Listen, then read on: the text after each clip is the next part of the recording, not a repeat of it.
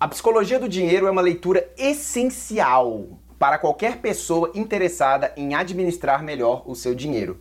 Quem disse isso foi James Clear, autor do best-seller Hábitos Atômicos. E eu corroboro o que ele disse. Vambora! Queridos bibliófilos e queridas bibliófilas, bem-vindos ao canal Ler é Verbo, o único canal do YouTube que você assiste e fica rico de conhecimento e saber. Hoje eu vou trazer um livro que eu achei muito interessante, A Psicologia do Dinheiro, ou, como foi traduzido aqui no Brasil, A Psicologia Financeira, lições atemporais sobre fortuna, ganância e felicidade. O livro de educação financeira mais comentado dos últimos anos, com mais de um milhão de exemplares vendidos no mundo todo. Mas antes eu gostaria de convidar você a se inscrever no canal, não custa nada, você não vai gastar dinheiro, você não vai ficar mais pobre, sério, você só precisa clicar no botãozinho e pronto. Inclusive, dizem por aí que se você se inscrever no canal, você fica mais rico rico, começa a cair pix na sua conta. Então vamos lá. O autor do livro é Morgan Housel. Ele é escritor e trabalha em um fundo colaborativo para patrocínio de novos negócios. E o que eu achei interessante neste livro é que o autor diz que o sucesso financeiro tem muito menos a ver com a sua inteligência e muito mais a ver com o seu comportamento em relação ao dinheiro. Por isso que ele chama a psicologia do dinheiro. E a forma como alguém se comporta é uma coisa difícil de se ensinar, mesmo para pessoas bastante inteligentes. Abre aspas. A maneira como lidamos com dinheiro, finanças pessoais, investimentos, decisões de negócios costuma ser explicada como um campo puramente matemático, na qual dados e fórmulas nos dizem o que fazer. A verdade, porém, é que grandes decisões monetárias não são tomadas diante de uma planilha, mas durante jantares com a família e reuniões de colegas de trabalho. Além disso, cada uma delas é um reflexo da história pessoal e das dificuldades enfrentadas pelo indivíduo que as tomou. O livro é curto e rápido de se ler, e ele é dividido em 20 capítulos que trazem sempre uma historinha para ilustrar o que o autor está falando e um conceito relacionado ao dinheiro. O livro não precisa ser lido em uma ordem certa e os ensinamentos são bem interessantes. Por exemplo, vamos trazer aqui um exemplo para não ficar só aqui no blá blá blá, né? Capítulo 9: Fortuna é o que você não vê. E ele diz que gastar dinheiro para mostrar às pessoas quanto dinheiro você tem é a forma mais rápida de ter menos dinheiro. Aí ele vem com o exemplo entre a pessoa rica e uma pessoa que tem fortuna. Geralmente, uma pessoa rica que mostra que parece ser rica, ela pode ou não ter uma fortuna. Eu vou dar um exemplo. Às vezes você vê um cara dirigindo uma Ferrari. Não quer dizer que ele tenha uma fortuna, quer dizer que ele é rico. Mas ele é rico em que sentido? Porque ele pode estar cheio de dívida, você não sabe como que ele está pagando aquela Ferrari, daqui a um mês ele pode devolver aquela Ferrari. Então, você parecer ser rico não te torna rico. Esse é o grande lance. O que te torna rico são as ações que você deixa de fazer. Aí ele traz um exemplo, cara, genial. Ele fala, por exemplo, a pessoa que quer emagrecer. Existe a diferença entre exercício e a dieta. Então, o exercício é o ser rico e a dieta é ter fortuna. Vou dar um exemplo.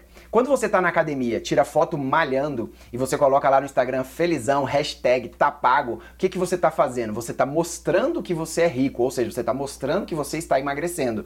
Olha, o pessoal vê e fala, nossa, o cara tá malhando, o cara tá emagrecendo e tal. Mas para ele emagrecer de fato, é na decisão que ele vai deixar de fazer, que aí é a alimentação. É ao ver aquele bolo de chocolate, ele se recusar a comer o bolo de chocolate. E isso ele não vai tirar foto, porque as pessoas tiram foto de uma salada bonita. E aí tá mostrando ainda que ele é rico, mas ninguém viu a sobremesa que ele comeu depois.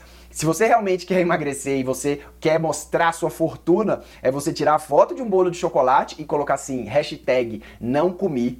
você entendeu? Então essa é a diferença. É, quando você está na alimentação é o que você deixa de fazer.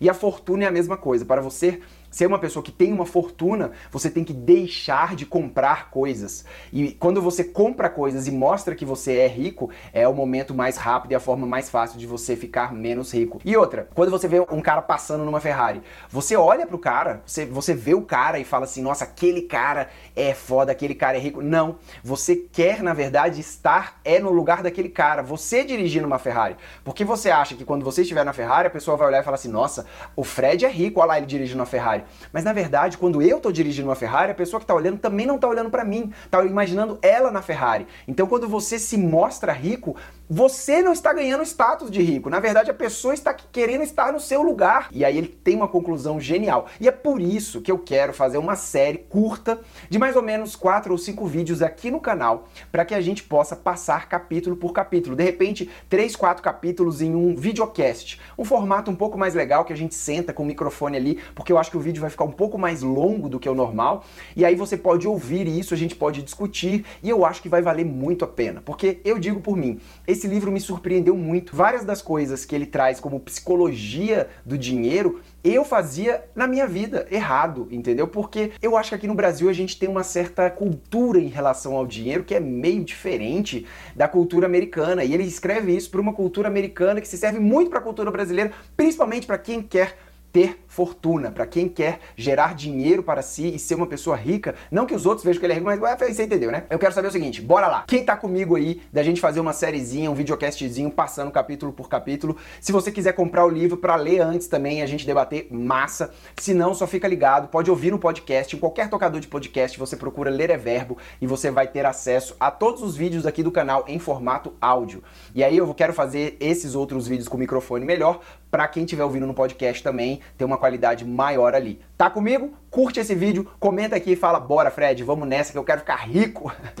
Ou melhor, eu quero ter uma fortuna, né? A gente acabou de ver isso, tá vendo? É o pensamento. Inclusive, tem várias palavras aqui. É difícil traduzir, porque eu, inclusive, baixei o livro em português também. Eu comecei a ler em inglês, e esse capítulo que eu tô falando para vocês, ele separa duas palavras em inglês, que é wealth e rich. Que rich é rico e wealth pra gente também é rico. Então a gente tem essa dificuldade até em estabelecer as palavras que a gente quer falar. E aí o livro em português eu vi que ele traduz como fortuna.